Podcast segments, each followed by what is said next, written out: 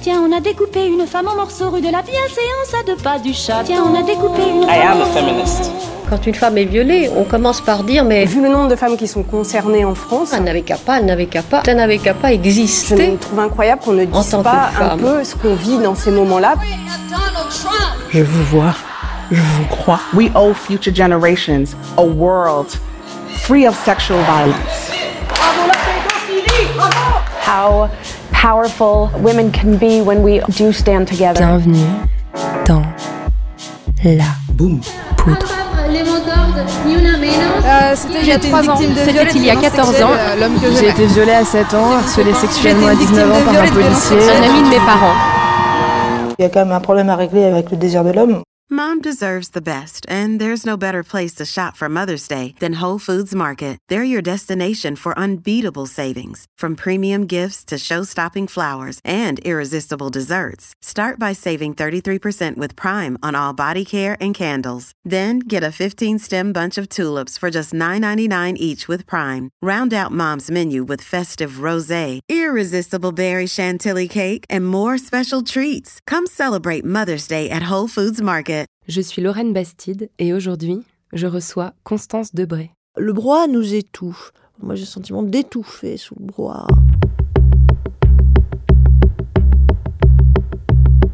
C'est quoi trouver sa voix? Sa voix VOIX. C'est d'abord poser ses deux pieds bien à plat sur le sol pour être à sa place, pour s'ancrer. C'est ensuite se tenir droite, haute, pour que l'air passe, pour que ça porte loin.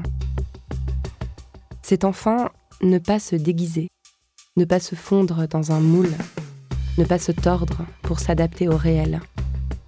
Il faut que les mots soient uniques, authentiques, qu'ils soient les nôtres, pas ceux des autres. Et puis après, une fois qu'on a fait ça, qu'on l'a fait un moment, suffisamment longtemps pour qu'elle soit entendue, rester là, au même endroit, sans s'excuser. Même si ça résiste, même si ça proteste, même si ça critique. On reste là et on attend que le monde comprenne que notre voix, c'est celle-là et pas une autre. En six ans et trois livres, Constance Debré a réussi à faire ça, trouver sa voix, la faire résonner et bouger le monde un peu autour. En l'écoutant, on comprend que ce travail demande du temps, de la discipline et de la confiance. Moi, ça m'inspire profondément. Avec Constance Debré, on a parlé d'identité, de mort et de classe. Constance Debré, vous êtes écrivain, je crois que vous préférez à écrivaine. Vous venez de publier votre troisième ouvrage, une autofiction, comme les deux précédents, intitulé Non, N-O-M. Comme les autres, il se dévore d'une traite, ou presque. Il résonne une voix très reconnaissable, une voix aiguisée, une voix dépouillée sur la forme, sur le fond provocante, comme aiment à le dire les médias, mais moi je la trouve euh, plutôt calme et presque douce, cette voix. Dans ces trois livres, parus en six ans, Playboy, Love Me Tender et donc Non, s'est dessinée une trajectoire de vie, celle d'un arrachement. Ce mot est clé, je crois, dans votre réflexion sur le monde. Celle d'une femme issue de la grande bourgeoisie française, qui a suivi la voie toute tracée par sa famille, le parcours d'excellence, le droit, est devenue avocate, a passé 20 ans en hétérosexualité, est devenue mère, et puis s'est arrachée pour devenir écrivain, pour devenir lesbienne, pour se dépouiller peu à peu de tout bien, mais aussi de toute identité. Je vois ces trois livres comme une succession d'arrachements de vos identités, Constance Debré. Le premier, celle de femme, le second, celle de mère, et celui-ci, non, celle de fille, de fille de vos parents. Ça peut sembler paradoxal dans une époque où les combats politiques, notamment féministes, sont marqués du saut de l'identité, de rejeter cette notion-là, de refuser votre rattachement à la moindre communauté, de contester appartenir à un genre, à une race, à une classe. Est-ce que vous avez conscience de ce paradoxe? Est-ce que vous l'assumez? Oui, je l'assume complètement. Euh, J'assume complètement. Il me semble que la, la, chose la plus importante, finalement la seule chose qui se soit vraiment passée pour moi d'important ces dernières années, c'est d'écrire. D'arriver à alors, j'allais dire d'arriver à trouver mon jeu, mais plutôt euh, d'écrire. Et pour moi, écrire, c'est écrire à la première personne. Et euh, c'est quelque chose euh, qui est tout à fait intentionnel. c'est pas une paresse, c'est encore plus intéressant, je pense, parce que, et il se trouve que quand on écrit à la première personne, il me semble qu'on ne peut faire que l'expérience euh, qu'il n'y a pas d'identité. Enfin, c'est que le, jeu, le jeu est le réceptacle euh, de, d'émotions, de, sentiments euh, confus, contradictoires, chaotiques. Je crois vraiment que c'est, ça l'expérience du jeu et que pour réagir à ce chaos, il faut quelque chose qu'on appelle une pensée. Et c'est pas une pensée de soi, c'est plus une pensée euh, des, euh, euh, événements. et voilà, ça c'est un jeu qui essaye de penser le monde dans lequel il se déroule. c'est ça que j'essaye de faire. Et c'est tout. Et effectivement, il se trouve que je crois peu aux identités.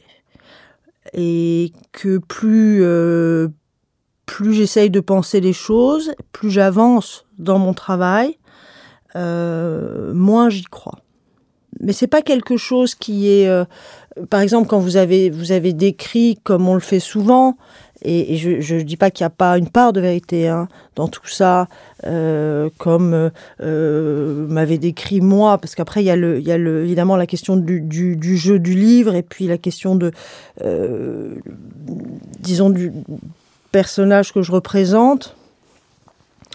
Euh, comme euh, quelqu'un qui aurait été comme ça très classique et très enfermé dans des structures et qui aurait tout à coup tout cassé. Je sais que c'est l'image que je que je renvoie.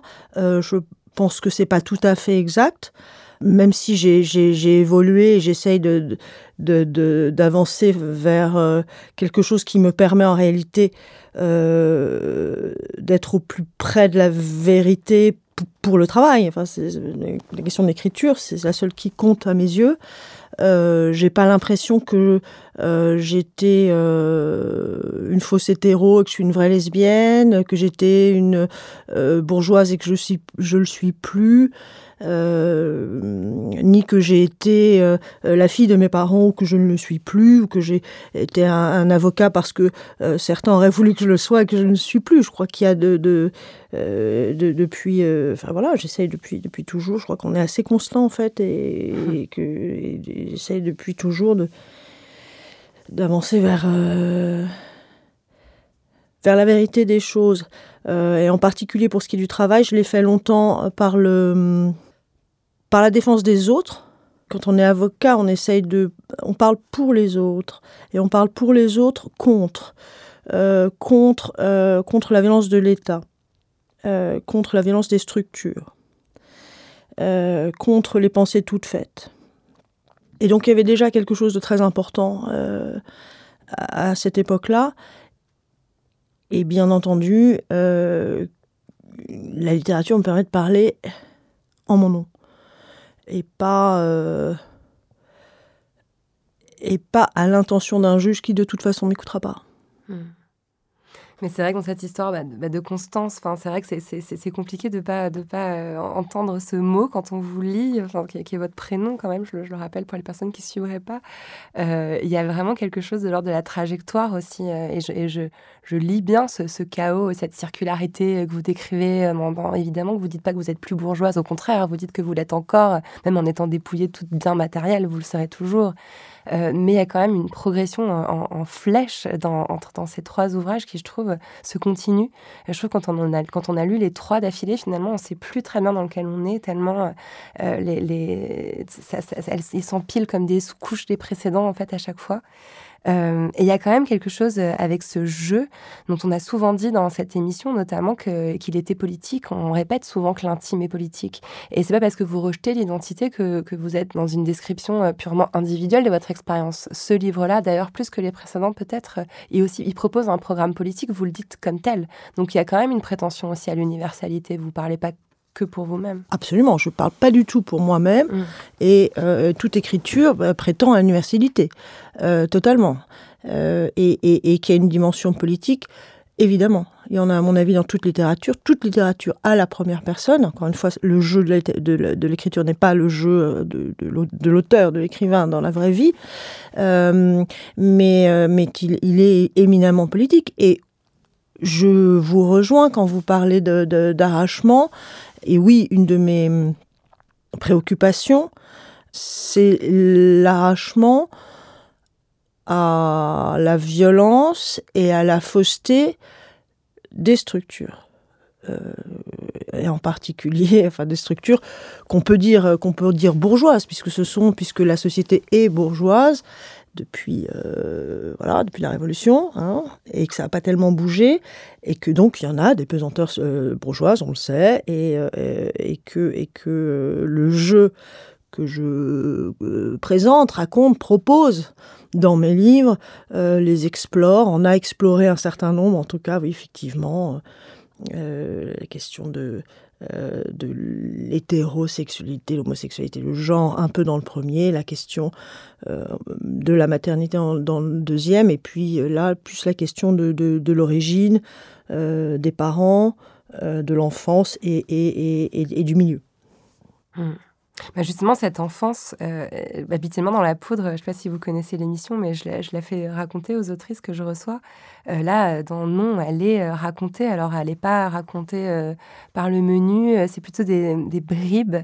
c'est assez épuré. pourtant, il y a une scène que j'ai trouvée très visuelle, très foisonnante, qui m'a marquée. Vous êtes assise dans le bureau de votre grand-père. Euh, votre grand-père, c'est Michel Debré, euh, le ministre, comme vous l'appelez euh, dans le livre. voilà, il était rédacteur de la Constitution de la Ve République, c'est un compagnon du général de Gaulle, enfin, c'est une, figure absolument mythique de la République française. Et vous écrivez Je peux y passer des heures, je m'installe au bureau, j'ouvre des tiroirs, je prends du papier, ministère des Armées, ministère de l'Intérieur, ministère de la Justice. J'écris des heures, je donne des ordres, je commande les troupes, je gouverne. Pourquoi cette scène-là? Qu'est-ce qu'elle raconte de Constance, petite fille? D'abord, il y avait cette chose. Euh, il y avait une sorte de double effet qui se coule au nom. Puisque je voulais explorer, je, quand même, c'est très étonnant que, donc, euh, entre le. Il y a deux pôles, encore une fois. Il y a le pôle du jeu qui est cette, cette expérience. Euh, la seule chose qu'on éprouve et qui est très chaotique. Et puis il y a le nom. Voilà, et le nom, ça c'est notre identité, euh, notre euh, marque, hein, euh, qui sera, qui est sur le titre d'un livre, qui sera sur notre tombe. Bon, et ce nom, je ne me suis pas tellement posé la question du prénom, mais en tout cas pour ce qui est du nom, encore une fois, c'est pas nous, c'est les autres, c'est les parents, enfin en l'occurrence les pères. J'ai pas suivi cette piste-là qui aurait pu vous intéresser, mais c'est pas celle que je suis dans le livre. Et, donc, c'est, euh, ce sont, euh, vous êtes pour les autres euh, d'autres que vous-même. bon. Et, et, il se trouve que, que ce nom, effectivement, est un peu connu et, parce qu'il y avait des hommes politiques dans la famille, enfin en particulier des hommes politiques, et en particulier celui, celui-là, mon grand-père, qui a fait la Constitution. Je ça m'a, enfin, qui avait une sorte de paradoxe que moi, effectivement, ce que je fais, c'est que je déconstitue un peu a porté le nom de celui qui a fait la Constitution. et, dans, et cette scène... Euh, bah, cette scène, on vous voit écrire déjà sur du papier. Enfin, c'est intéressant. Il y a déjà cette, cette démarche d'être à un bureau en train d'écrire. Oui, je sais pas, je crois que je dessine surtout à, cette époque-là. Mais oui, peut-être que... Euh, enfin, en tout cas, euh, oui, c'est, je, je crois le, le, la volonté très, très tôt. Et puis, et puis c'est ce que je mets en scène un peu dans cette... Euh, dans, dans, ce chapitre, un enfant, une petite fille qui, euh, euh, oui, qui s'affirme, qui, qui, affirme, qui a un désir de, de, de souveraineté et de faire sa propre loi. Hmm. y compris dans le bureau de ce grand-père qu'elle aime pas particulièrement. Hmm. Et mais voilà, là, il n'est pas là et les papiers de la République, voilà, c'est elle le chef et elle, elle, est bien dans cette position de faire sa propre loi Hmm. d'autonomie. Voilà. Foutre un peu le bordel dans, dans la Constitution, quoi. Déjà... Faire la sienne, faire la sienne. Hmm. Euh, Il y a aussi des, des très beaux euh, portraits de votre mère euh, que vous perdez euh, très jeune. Euh, Vous avez 16 ans, je crois, à sa mort, d'une overdose d'héroïne. Euh, Il y a des passages où vous décrivez sa beauté euh, qui sont absolument euh, bouleversants. Vous dites, ma mère, j'entre dans son monde, mais le monde de ma mère, ça n'est pas mon monde, c'est elle. Et il y a tout autour de ce passage quelque chose euh, de l'ordre de la sur, la folie en fait, la folie qu'on lui prête, euh, la folie qu'on trouve aussi euh, chez certains membres de sa famille, notamment chez des sœurs. Je me suis demandé si finalement ce thème de la folie n'était pas un peu souterrain aussi dans votre livre. Alors je précise juste une, une chose, c'est pas très, euh, c'est pas du tout important, mais elle n'est pas morte d'une overdose, elle est morte d'une rupture d'anévrisme.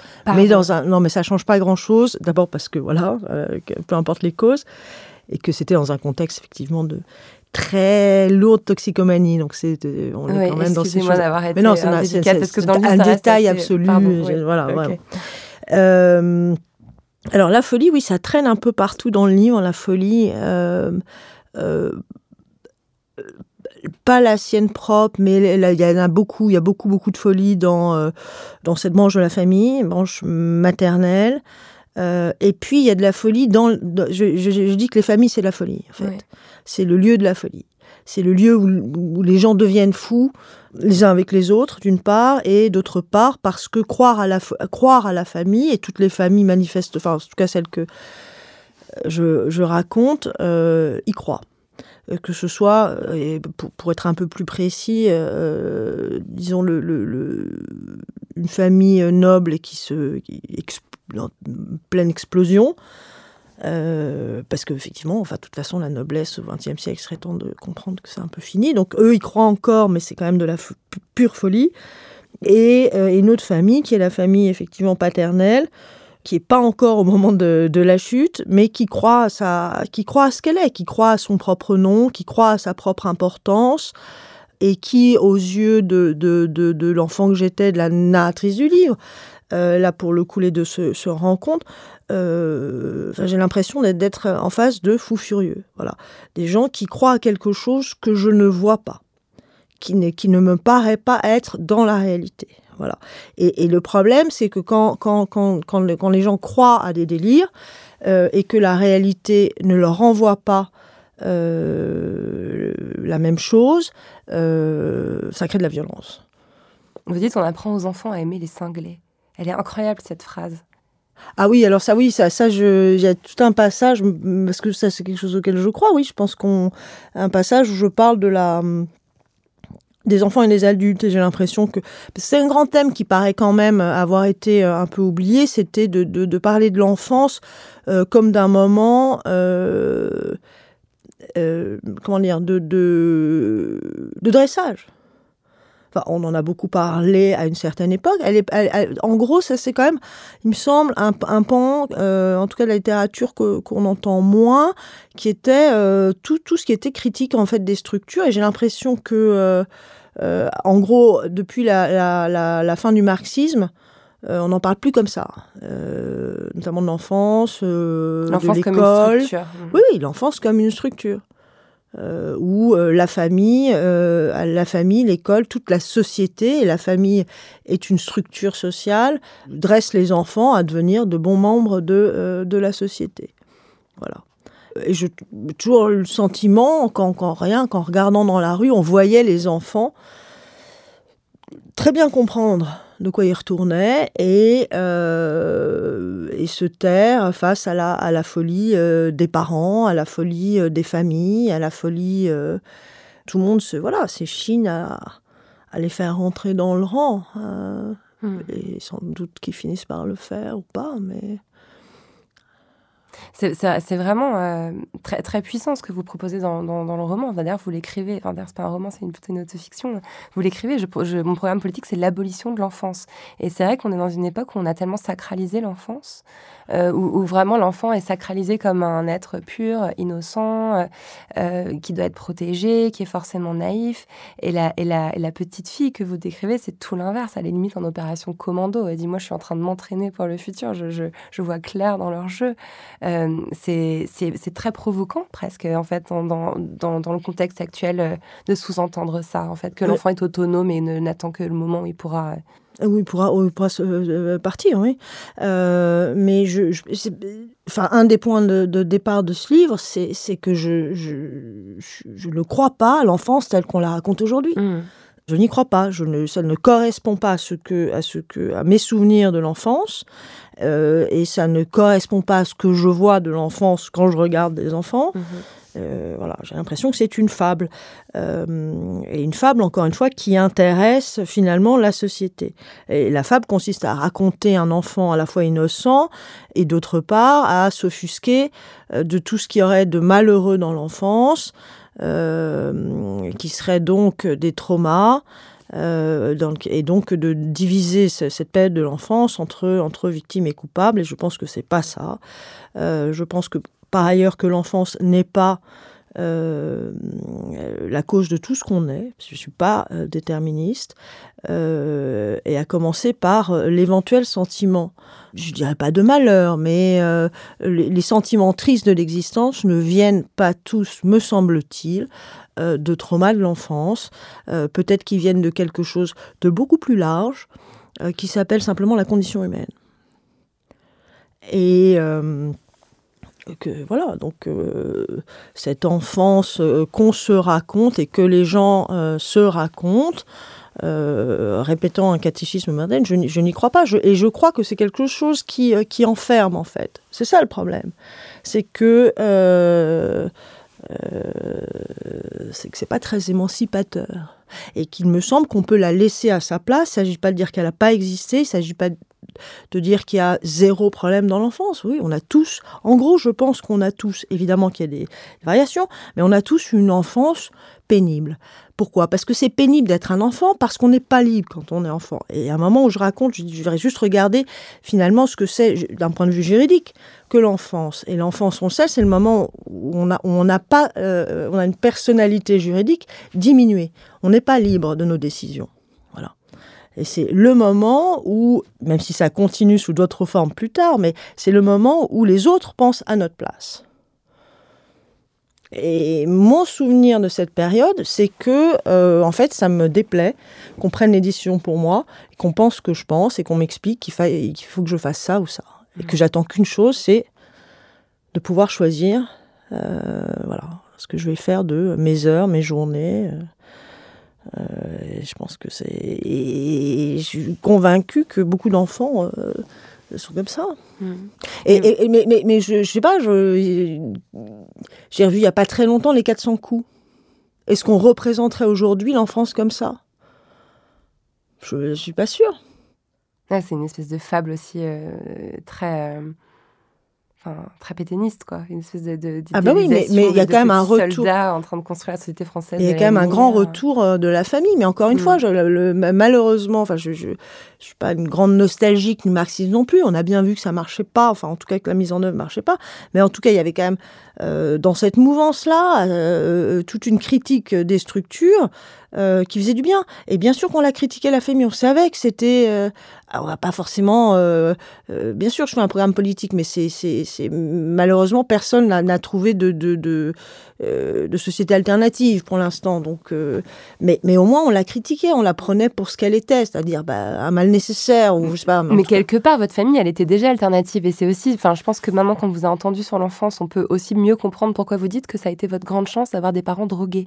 Ce qui peut être hyper perturbant à lire hors contexte, mais en fait, vous dites finalement, mes parents, ils m'ont jamais caché le chaos du monde, ils m'ont jamais caché la, dureté de la condition humaine. J'avais sous les yeux des parents qui étaient euh, régulièrement défoncés, euh, hors d'état, euh, et finalement, en tant qu'enfant, ça m'a plutôt fait gagner du temps, quoi. Et ça, je trouve ça incroyable comme.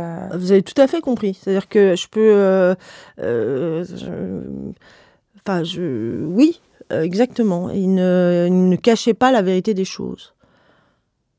Voilà. Et moi, je peux pas en vouloir aux gens à un moment de euh, d'avoir du mal à les affronter. D'ailleurs, il n'est pas que camé, que défoncé tout le temps. C'était pas que tragique. mais mais c'était ça aussi. C'était ça aussi. Et euh, et c'était évidemment que je le regrette. Je regrette d'abord pour eux parce que manifestement pas très euh, c'est pas très heureux. C'est pas c'est pas génial la défense hein, et la drogue. C'est pas génial. je le regrette accessoirement pour, pour ma sœur et moi, mais, mais dans tout ça, il y avait quelque chose, effectivement, d'une une absence totale d'hypocrisie sur, sur, sur les difficultés de l'existence. Oui, c'est dur. Mm. Et et j'aurais donné ma place euh, à personne et j'aurais pas aimé être euh, à la place de mes cousins. Euh, alors là, effectivement, c'était beaucoup plus, beaucoup plus lisse et à l'abri, à l'abri, mais à l'abri peut-être de, certains inconforts, mais à l'abri aussi de, la vérité des choses. Et dans la vérité des choses, il y a ce qui est rugueux, pénible, voilà, et puis il y a même la mort en fait. Et euh, mais du coup, ça donne la vérité, euh, ça donne beaucoup de vérité à l'amour aussi. Euh, c'est un mot que j'emploie peu parce que je suis très gênée toujours par les sentiments, mais mais oui, au moins les choses sont vraies. C'est marrant que vous arriviez là sur le thème de l'amour parce que je trouve que vos livres ils parlent que d'amour. Et, et, et, moi, ce qui m'a vraiment bouleversée dans, dans, dans Non, c'est que l'amour que vous portez à votre père, dont, la mort ouvre le livre et crève les yeux. Enfin, vous, vous, lui, ressemblez, vous, notez euh, tout, ce que vous lui devez, en fait. une espèce aussi de bilan de ce qu'il vous a transmis. Et, au crépuscule de sa vie, vous vous rendez compte, en fait, que vous êtes un peu comme lui et que dans, vos silences, vous, vous, vous, comprenez. Et je trouve que c'est une déclaration d'amour magnifique, alors que ce livre, en même temps, euh, justement, prétend euh, éradiquer toute forme d'amour obligatoire entre une fille et son père. Enfin, voilà, je, je, je m'arrête là parce que je pourrais partir en, tissant le lien aussi avec euh, Love Me Tender, où je trouve que c'est un petit peu la même chose avec votre fils, où dans Love Me Tender, vous, vous passez quasiment tout le livre à expliquer à votre fils que l'amour maternel est une construction et que vous n'êtes pas obligé de l'aimer comme il n'est pas obligé de vous aimer. et en fait, ce, livre, c'est une déclaration d'amour à votre fils aussi. Est-ce que vous passez pas votre temps à parler d'amour au fond? Pardon, je, façon détournée, j'espère quand même, au moins que sinon je serais un peu gênée.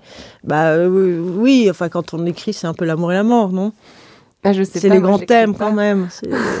mais, euh, mais ça aussi, enfin, la façon dont on parle d'amour parfois, et c'est pour ça que bien sûr j'en ai parlé dans Love Me Tender d'une certaine manière, et, que j'en parle euh, aussi d'une autre manière dans dans, euh, dans Non, parce que bien sûr qu'il y a de l'amour, mais j'aime mon père, j'aime ma mère et j'aime mon fils tel que ça se raconte souvent, c'est pas possible. Euh, d'abord, c'est répugnant d'obscénité, et puis, euh, et puis ça ne dit rien, ça ne dit rien de, de ce que c'est en fait. On ne sait pas très bien, mais euh, oui, j'essaie d'en parler, oui. un peu plus vrai, mais un peu plus. Enfin, oui, tel que j'essaye d'en de, de, de, parler tel que tel que c'est. En fait, vous, et, et, dire qu'on peut pas dire l'amour, quoi. Ah, j'en sais rien.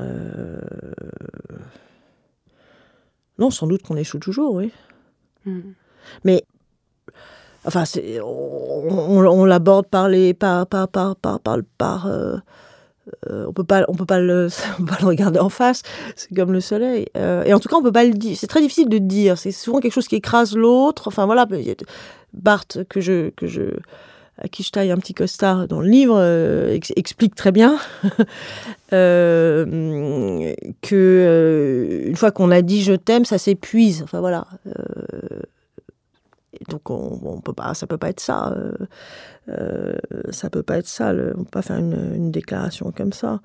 et non, et je crois que dans les dans les dans les deux livres, j'essaye aussi de Enfin, je, raconte des relations, euh, pour le coup familial, où euh, les protagonistes euh, essayent de laisser la place à la, de laisser la, enfin pour qui l'amour, c'est laisser l'autre ne pas vous aimer. C'est un amour sans demande d'amour. Enfin, en tout cas, ça ressemble à quelque chose comme ça le laisser aller, quoi.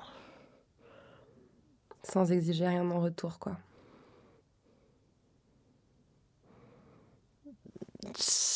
Euh, oui, en quelque sorte. Je pense que c'est plus, c'est plus, c'est plus complexe que ça, mais, euh, mais oui, je pense qu'il y a un peu de ça. Mm. Et, et, justement, il y a aussi le, un lien vers l'amour, euh, disons, charnel, l'amour amoureux, quoi. à la fin de, de Non, euh, la, protagoniste, la narratrice, euh, rencontre une femme euh, dont on sent qu'elle est très différente des, femmes de, Playboy, qui est votre premier livre, où voilà, la narratrice était très détachée de, ses relations amoureuses et sexuelles. Vraiment, regarder les femmes qu'elle fréquentait avec un tout petit peu de dédain, parfois des, des passages assez violents, d'ailleurs, qui à l'époque m'avaient choquée en tant que, jeune féministe. voilà. Et à la fin, donc, de Non, émerge une femme dont on sent qu'il y a quelque chose de différent. Et vous dites que justement le mot amour n'est jamais prononcé. Oui. Et c'est là qu'on sent que, que celle-là, ça, c'est différent, quoi. Oui, bien sûr. Bah, euh, Playboy, c'était, c'était, c'était aussi le, euh, la découverte d'un, d'un, nouveau positionnement. Euh, et donc, et donc la, la narratrice se regardait être avec, avec, euh, en, aimant des femmes, ce qui lui était donc pas arrivé avant, après avoir passé beaucoup de temps avec un, euh, le père de son fils. Et euh, donc c'était moins la question d'amour dans Playboy que que la question, ben voilà, oui, d'un glissement d'identité en quelque sorte. Mmh. et, et, et, et, dans Non, oui, bien sûr qu'il y a une, bien sûr que ça n'a absolument rien à voir. Hmm. que c'est euh, euh, c'est plus du tout la question de l'homosexualité d'ailleurs. Non, non. Non. Bah non, c'est plus la question de l'homosexualité, c'est pas la question du genre du tout. Euh, et oui, c'est une, histoire d'amour qui commence et, et, et, on parle pas d'amour. Et c'est ça qui fait que c'est possible, peut-être. Hmm. Mais il n'est question que de ça. J'ai eu envie euh, de, si ça vous gêne pas, de relire le passage de Playboy parce que en lisant Non, c'est quand même fou parce que quand Playboy est sorti, j'ai eu envie de vous inviter. Je me suis dit mais c'est pas possible, c'est trop provoque et du coup je l'ai relu le week-end dernier. Il y a quand même ce passage. C'est ça une femme. C'est une peau très douce. C'est la bêtise. C'est une âme étroite qui n'est pas à la hauteur de la douceur de la peau. Ce sont des caresses bâclées. Un corps qui ne peut rendre l'hommage qu'on lui rend un animal qui ne sait rien de l'amour et du désir, qui ne sait rien non plus de la beauté, un être qui n'est jamais grand, un corps bourgeois, un peu sale, quelqu'un qui pleure quand il est méchant. Aimer une femme, c'est la mépriser en même temps. Et à l'époque, j'étais outrée et je crois qu'aujourd'hui, je, comprends mieux. et vous, avec le recul, que, comment vous l'entendez ce passage? Bah, écoutez, euh, c'est un, passage qui m'a fait rire quand je l'ai écrit et, euh, heureusement ça me fait encore rire. Euh, peut-être que ça ne fait pas rire tout le monde. C'est, je vois très bien, c'est un moment, c'est un moment dans ce livre où la narratrice, en gros, est exaspérée par sa première maîtresse et, et elle se prend à éprouver euh, enfin voilà, la, misogynie puissance 10. Enfin, elle se trouve, elle se surprend elle-même à éprouver de la misogynie. Puisque évidemment la situation s'était pas posée avant puisqu'elle était euh, hétéro. Euh, enfin, elle sortait en tout cas. elle voilà, passé 20 ans avec un mec. Donc c'est à la fois extrêmement dérangeant pour elle-même, mais elle, voit, elle voit, tout d'un coup, elle se voit comme le, type qui va dire, mais les femmes, euh, etc. Elle l'éprouve. Donc, euh, euh, il m'a semblé qu'il fallait absolument le dire. Je pense que ça fait partie des choses qui, peuvent être éprouvées, donc on peut le dire. C'est pas pour ça que c'est une vérité, c'est pas ma, ma hum, vision des femmes. Non, mais c'est un ressenti, effectivement. Elle, elle, éprouve ça en, observant le, corps un peu, un, peu plus, oui. un peu plus charnu que le sien. Il y, a la, y a la question du corps, mais il y a, voilà, c'est tout, tout ce qu'on voit de. Euh, et, et elle-même, finalement, à ce moment-là, quand elle glisse de, de l'hétérosexualité où elle était, c'est quelqu'un et pour le qui est bien sûr que ça vient de, de ce que je suis. Hein, les personnages, pas, je les sors pas de de la lune. Euh, c'est euh, quelqu'un qui a toujours été un peu, voilà, enfin androgyne et garçon manqué, mais qui, comme elle était avec un garçon pendant très longtemps, était quand même renvoyée. Euh, elle était quand même la femme des deux. Même s'il y avait quelque chose de très fraternel et gémellait entre eux, mais c'était quand même un peu ça. Et donc, en, devenant, euh, en, devenant homosexuelle, enfin en ayant des relations homosexuelles, euh, et qu'elle éprouve un moment de colère et d'agacement à, l'endroit de la personne qu'il aime, mais pas assez ou pas comme il faudrait, je ne sais pas quoi, euh, alors tout à coup elle glisse de l'autre côté en réalité elle, se retrouve à, être un, vieux macho euh, misogyne quoi. Voilà. et c'est assez. euh, c'est encore une fois, c'est- vrai. C'est ce qu'elle a, c'est ce qu'elle est, c'est ce que le personnage éprouve. Et c'est amusant de se voir glisser dans les structures aussi. Mais ce qui est intéressant, c'est qu'en tout cas, euh, Et ça permet de les voir. C'est ça qui est intéressant. C'est que d'un coup on les Ouais. voit. Tout d'un coup la misogynie on la comprend Ouais. quand on, on se met à l'éprouver. Quand tout à coup on est au milieu de tout ça. Ouais, non, mais c'est vrai que je l'ai, mieux compris euh, à la, à la deuxième lecture. Et ce qui est intéressant, c'est que vous-même, euh, en tant que personne, mais aussi vos, vos- vos personnages, enfin, vos narratrices, euh, incarnent euh, qui est, ce qui est quelque chose qui est un peu de l'ordre de la l'idéal un peu féministe en ce moment, la sortie de l'hétérosexualité. Enfin, vous n'êtes pas sans ignorer qu'il y a un livre euh, voilà, qui est paru récemment qui s'appelle Sortir de l'hétérosexualité par Juliette Drouard. Euh, on a même Mona Chollet euh, en personne qui s'interroge sur la pertinence de ce modèle euh, sexuel. Est-ce qu'en en tant que voilà en tant que personne, vous pouvez témoigner? Est-ce que c'est la panacée? Est-ce que ça libère des incertitudes, des fragilités, des violences induites par par le fait de naître femme? Ou est-ce qu'il y a des limites à tout ça?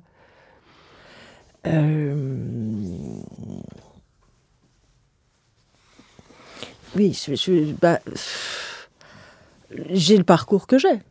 Euh, et et, et, euh, mais, mais je, je n'y pense plus. C'est-à-dire que euh, quand je pense, euh, quand je pense à, à moi, euh, je peux même pas vous dire que je me pense.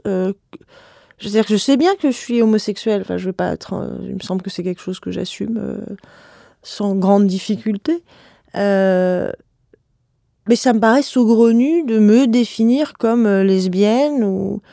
Enfin, même par exemple, bien sûr, je suis une femme. Enfin, bien sûr, je suis une femme. Oui, je suis une femme. J'ai pas, j'ai pas eu de tentation de me définir autrement. mais ça n'a aucune importance. Enfin, pour moi, ce ne sont pas des choses auxquelles je, auxquelles je pense. Euh, alors, euh, dans Playboy, manifestement, ça m'a quand même permis de, euh, voilà, de prendre un peu, un peu d'air et, et- et de débarrasser des choses. Mais non, je crois que je crois pas que ça, change grand chose aux, grandes questions. Et il se trouve que personnellement, je, ne me suis jamais sentie victime de. Enfin, j'ai jamais.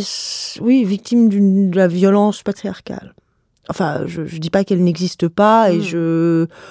Ou qu'elle n'a jamais existé dans ma vie. Je vis quand même dans la même société que tout le monde, donc c'est quelque Bah. chose qui est, qui est là. euh, bon. Ah, quand même, dans Love Me Tender, euh, il y a une énorme violence sexiste qui se déchaîne contre, contre votre narratrice, dont on enlève la, le droit d'a- d'accéder à son enfant en raison de son mode de vie. Enfin, oui, y a mais même est-ce que c'est sexiste euh, lesbophobe, en tout cas. Oui, mais c'est la vi- oui, mais c'est la violence de c'est la violence de la justice, c'est plein de violences qui se qui se répondent pour arriver à ça.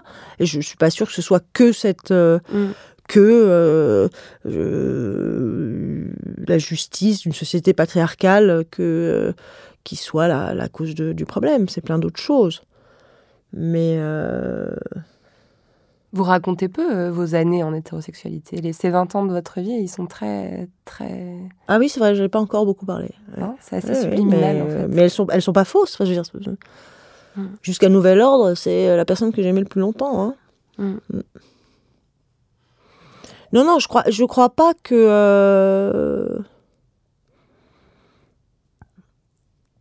Non, je, je, je, je- je ne crois pas force, je ne crois pas à une supériorité de l'homosexualité. Je, m'interroge à voix haute. Hein. Je mets Mm. plein de euh, doutes dans mes phrases, mais j'aurais envie de vous dire que je ne crois pas à une supériorité de l'homosexualité sur l'hétérosexualité. Je sais que je vais déplaire là, mais Non, mais je- moi, je pense que c'est bien de dire que c'est pas la panacée. non, je crois Que ça libère pas forcément Pas, de je pense tous qu'on les peut- doutes, quoi.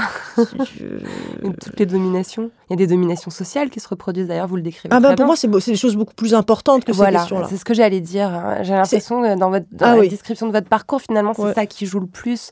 Même quand vous parlez de la justice, tout à l'heure, vous disiez la justice à l'instant, Ah, oui. elle, est, elle, est, elle est injuste, c'est pas le patriarcat, mais par contre, vous avez des mots très durs sur Je la crois- classe. Oh oui, moi je crois, je crois beaucoup plus à, à- à des, à des, à des, euh, euh, à une guerre sociale. Enfin, Ouais. une guerre, c'est pas une guerre parce que c'est pas deux camps à égalité, Mm. mais à des oppressions euh, sociales et, et de plus en plus, enfin, en tout cas, j'ai l'impression, auquel on s'intéresse de moins en moins, euh, qu'à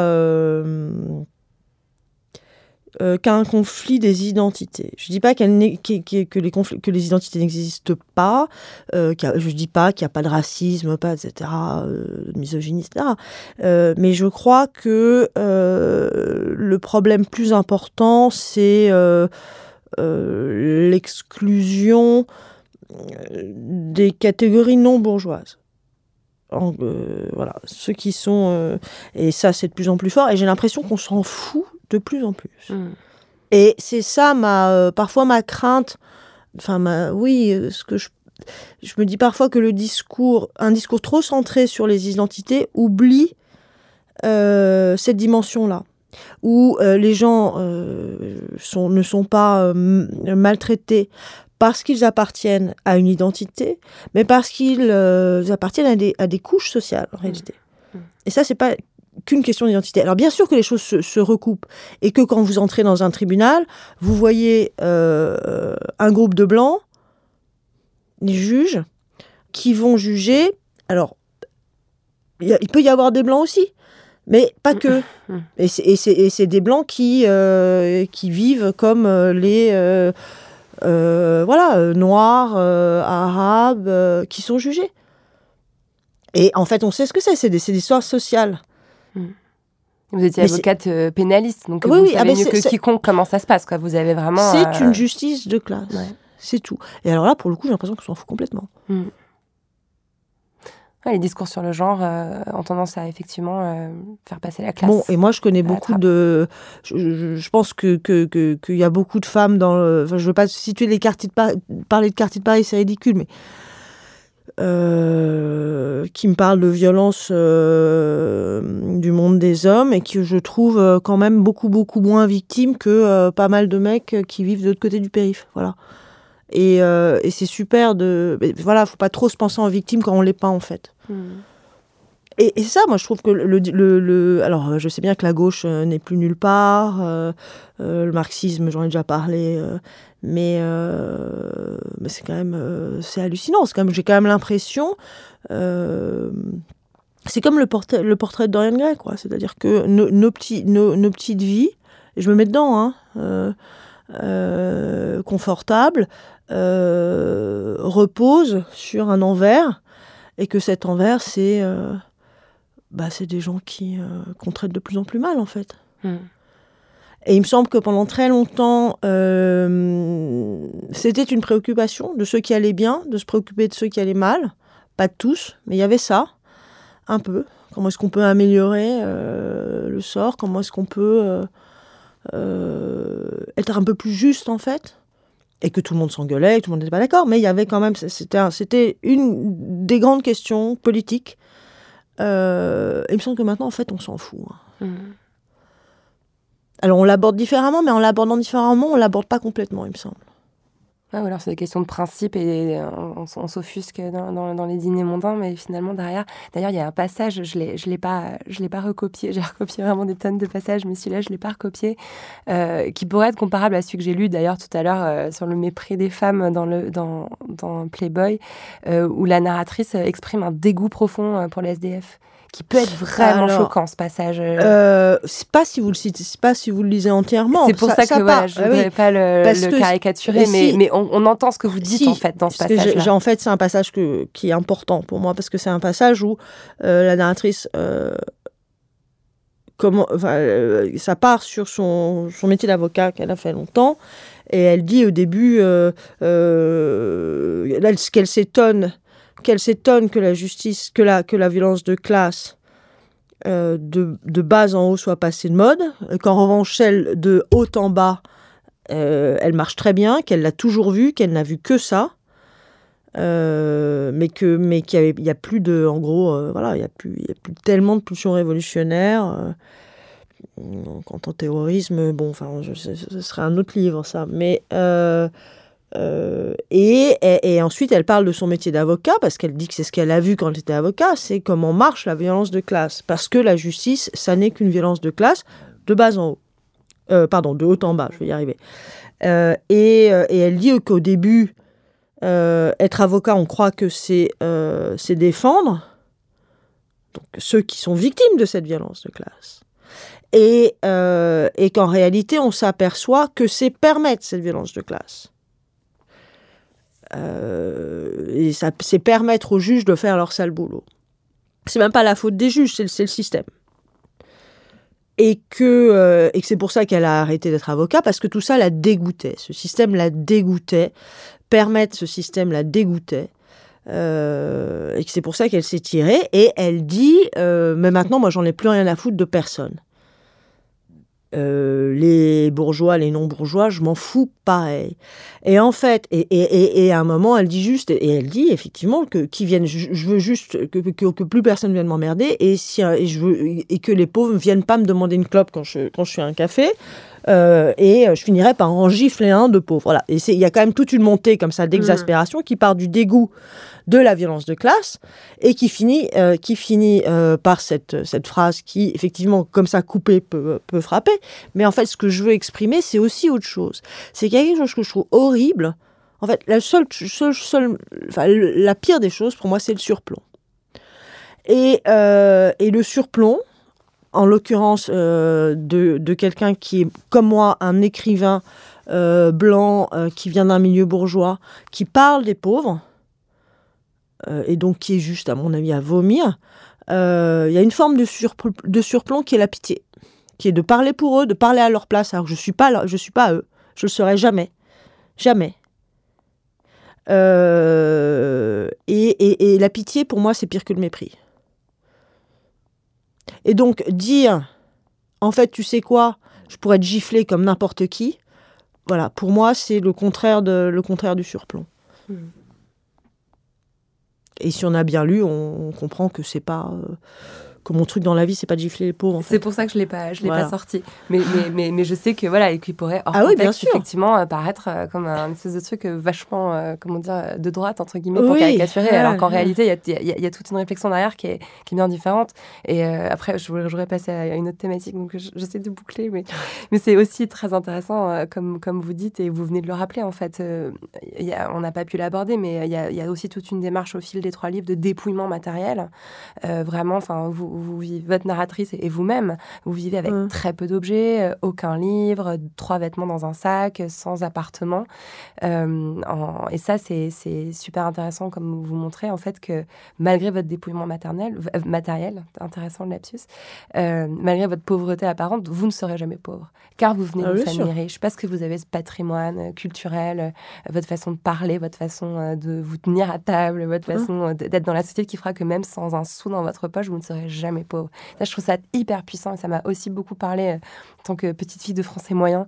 Euh, cette, description que vous faites aussi de, tout le privilège que peut, représenter une éducation bourgeoise, surtout en France, euh, et, tout le bagage, en fait, toute la richesse que, ça peut constituer.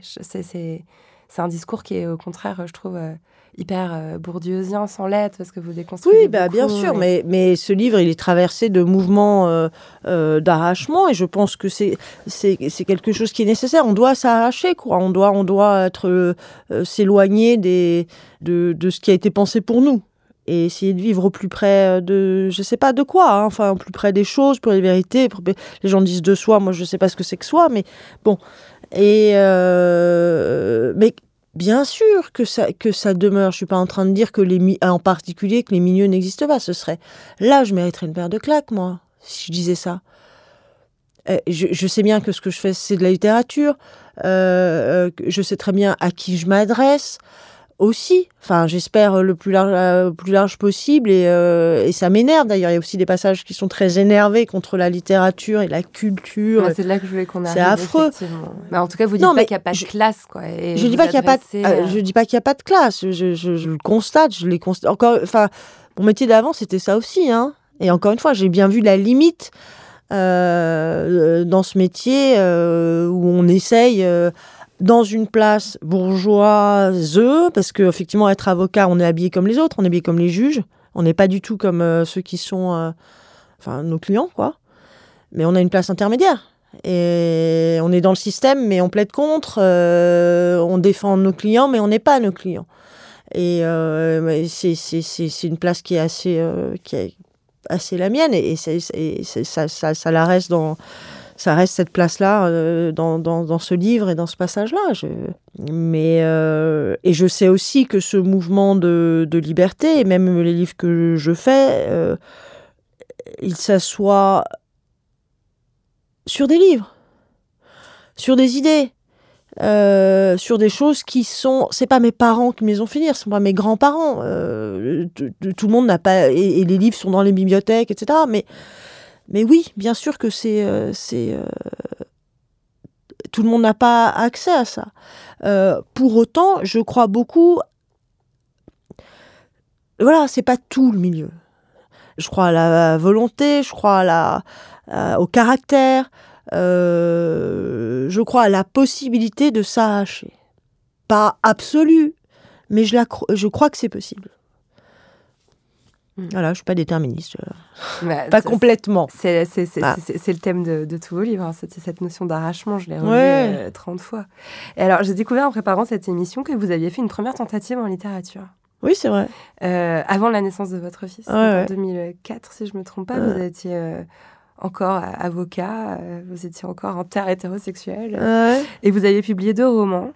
Qu'est-ce qui leur manquait? Ah ben je sais pas, mais c'était trop tôt. Et c'était pas... Euh, c'était pas ça. Il manquait, il manquait la, la, la, volonté, il manquait euh, quelque chose de... Je sais pas, il y, a des gens qui sont très... Euh, qui sont faits beaucoup plus jeunes. Moi, manifestement, il m'a fallu beaucoup d'années pour arriver à... à à savoir, à savoir ce que je voulais faire. Je dirais pas être, je sais pas, mais mais euh, oui, et, effectivement, il y a eu une coïncidence euh, euh, entre le passage à, à l'homosexualité, au sport et à l'écriture. Bah, ça, c'est ça, c'est un fait. Mais de ces trois choses, pour moi, la plus importante, c'est la littérature.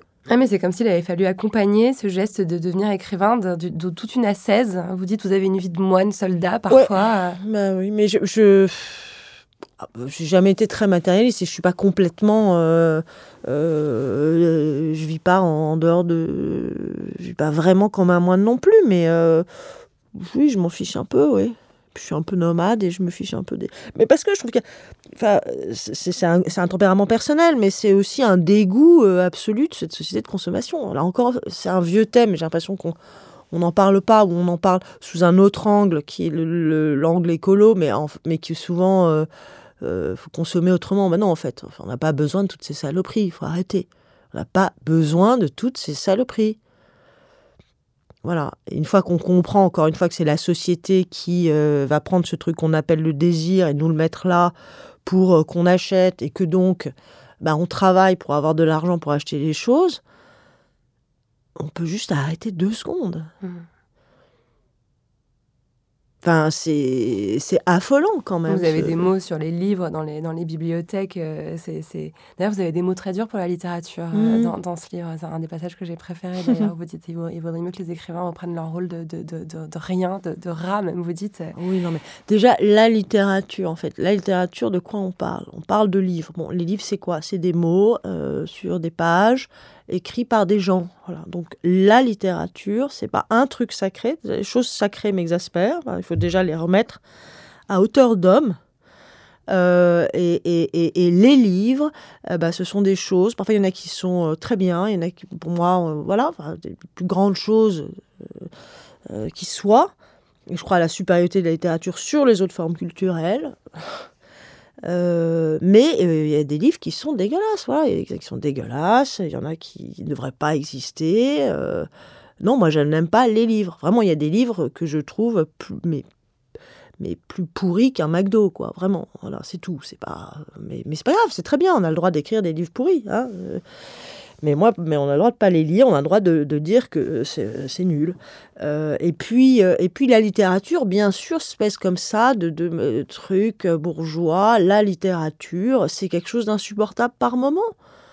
Euh, c'est euh, euh, le, le, le, symbole de la violence euh, de la bourgeoisie contre ceux qui n'auraient pas lu de livre. C'est soi-disant un signe d'intelligence, c'est faux. Moi, je pense que les gens cultivés sont aussi cons que ceux qui ne sont pas cultivés, vraiment. C'est et puis il y a quand même cet énorme paradoxe parce que que racontent les grands livres? Les, grands livres racontent les difficultés, voilà, la, solitude, l'angoisse existentielle, la violence, l'obscénité de, de l'existence de nos rapports les uns avec les autres et de toute société. Euh, voilà, bah, les plus grands livres racontent toujours ça. Chacun à leur manière, totalement personnelle, unique, mais ils racontent tous ça. Bon. Et, euh, et c'est le symbole de la société même. Et donc on lit ces livres et puis on est là et ensuite on va euh, travailler dans l'entreprise et, raconter des conneries sur l'amour qui représente, qui, ne racontent rien de l'amour et, et emmerder ses enfants et c'est insupportable en fait. Euh, c'est insupportable. Alors ouvrez les livres et, euh, et tirez-en les conséquences. Voilà. Vous avez un, degré d'exigence très, très élevé euh, sur les livres. Vous dites, si je ne suis plus avocat, c'est parce que j'ai quelque chose de plus important à faire. Cette chose étant mes livres, mes livres étant d'expliquer ce qu'il se passe. Parce que c'est ça, mes livres, c'est expliquer ce qu'il se passe et comment on doit vivre c'est une ambition immense. bah oui, non, mais c'est-à-dire que quand on écrit à la première personne, euh, on peut pas s'excuser, ou alors on se tait. Donc, euh, faut totalement assumer la, le, euh, l'arrogance. J'espère qu'il n'y a pas que ça, mais il y a ça.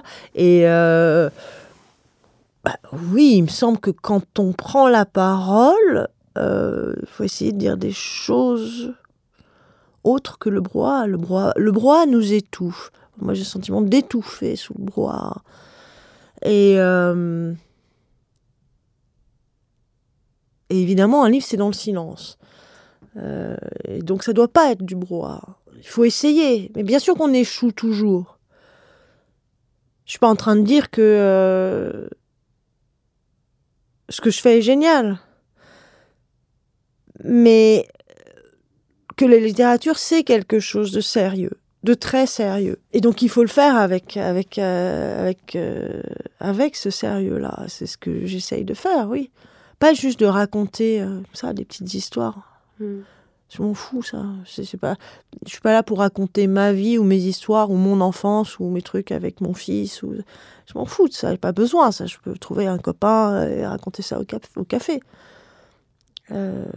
mais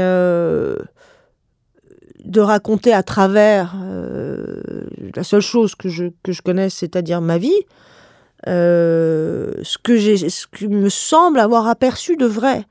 Justement, ce qui se passe, ou des vérités, ou des choses, ou, euh, l'obscénité de l'existence, ou, et de faire des propositions, puisqu'à partir du moment où je, mets un, jeu, que le personnage, c'est ce jeu qui raconte tout ça, il faut que ce soit une proposition. Euh, contre, euh, l'obscénité. On sait bien que c'est quelqu'un qui se débat. On se débat tous, mais c'est c'est un jeu qui propose un, euh, une position. Hmm. Mais c'est un jeu qui, qui, qui, sait quand même, qui, est d'une grande constance. Encore une fois, les, les, trois livres brassent en fait un, un, champ de thématiques qui est aussi large que la vie même. Ça parle de, ça parle d'amour, ça parle de pouvoir, euh, ça parle de désir, ça parle de famille, ça parle de, de, classe, etc. Mais il y a cette constance, euh, vivre avec rien, nager tous les jours, écrire. Euh, et je me suis demandé si vous restez des doutes. J'ai l'impression que vous étiez tellement arriver à l'endroit où vous, êtes vous, où vous êtes euh, à, l'optimum de votre corps, à l'optimum de votre pensée Est-ce qu'il y a encore des, doutes? Bah, Il n'y a que ça, oui. Quelqu'un qui n'aurait pas de doute serait pas assez cinglé, enfin n'aurait pas besoin de nager tous les jours. Donc, euh, euh, je crois que c'est, oui, quand même. Bien sûr que, bien sûr qu'il y a des, il n'y a, que ça, mais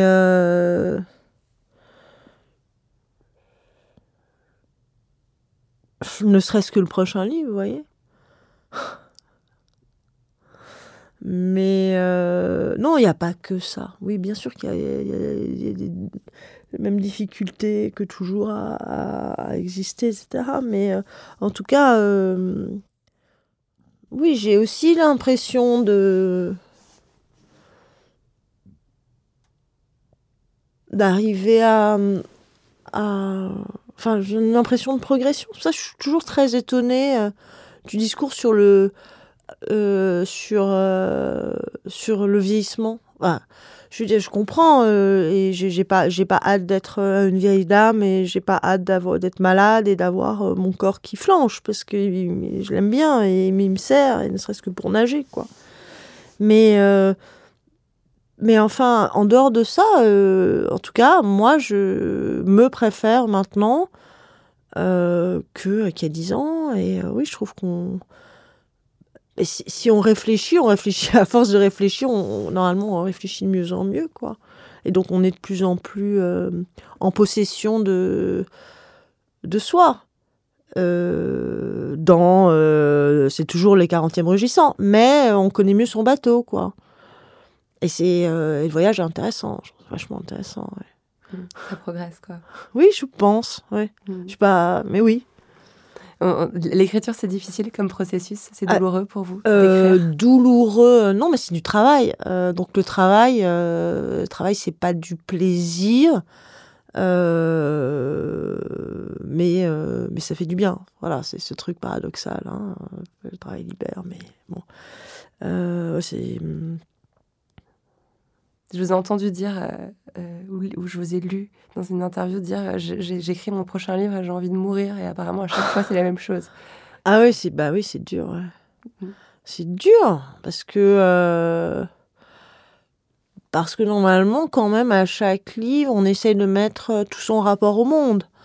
Donc on a et, donc on est on est vidé et bon et maintenant qu'est-ce que mais qu'est-ce qui est vraiment important? Qu'est-ce qui est vraiment important? Et, comment j'arrive à le saisir? Et en fait, ce qui est important, euh, enfin, c'est très difficile parce qu'on est traversé tous les jours par des, des sentiments euh, euh, qui paraissent juste des choses, mais c'est des, des, des, choses qui, au contraire, qui éclatent et qui déforment et qui nous déforment et qui nous poussent à l'impuissance. Voilà. Et donc, il faut arriver, au contraire, à, le, à, lui redonner, à redonner une forme et redonner quelque chose qui, euh, qui soit un livre et pas des bribes qui partent dans tous les sens. Et d'arriver à, tenir les choses, à tenir, en fait, euh, disons, cette une expression de la violence ou une expression du mal. Euh, c'est ça en fait. Il y, a, bien sûr, je crois, je crois qu'il y a aussi un combat du bien et du mal euh, là dans l'air mm. et qu'on essaye d'attraper, euh, qu'on essaye d'attraper, mais dans, dans, un livre, peu importe ce qu'on raconte. Mm. Je vais vous poser une question rituelle de la poudre, mais elle prend une dimension particulière avec vous. Est-ce que vous avez accès à votre chambre à vous? Ah, ma chambre à moi. Euh, j'y travaille. Là, en ce moment, c'est. Non, pas, mais j'y travaille. Ok. parce qu'il y a quand même eu la description dans ah, Il y en a eu, mais il y en a eu. vous avez eu euh, là, il y en a bonne que vous avez lâché. Ouais, ouais, mais là, c'est un concours de circonstances que j'étais presque posée, mais euh, là, non. Et après, je, là, je reviens de voyage et. Et voilà, mais je, voilà, je vais une sorte d'entre-deux, mais je, moi, je suis pas très douée pour, euh, pour, euh, pour la sédentarité et les questions immobilières. Pourtant, il vous la faut pour écrire, non? Ah oui, oui, il faut un moment, il faut pas que ça devienne une excuse pour pas travailler. Mais, euh, mais ça peut être un peu n'importe où, mais il faut, il faut quand même un endroit. Mais oui, ça va venir. Ou une succession d'endroits, mais ouais. Hmm. Ça évoque quoi pour vous, la poudre?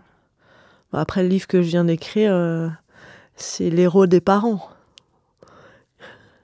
Merci beaucoup, Constance Debray. Merci beaucoup. Merci.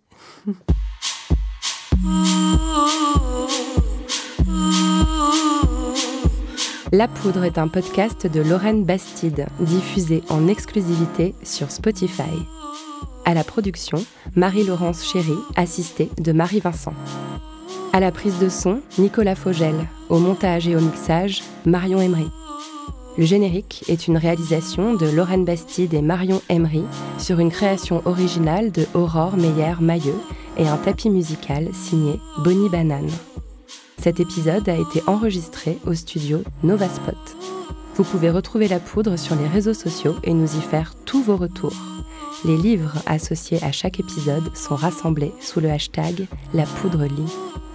Merci pour votre écoute, prenez soin de vous et continuez de faire parler la poudre. you.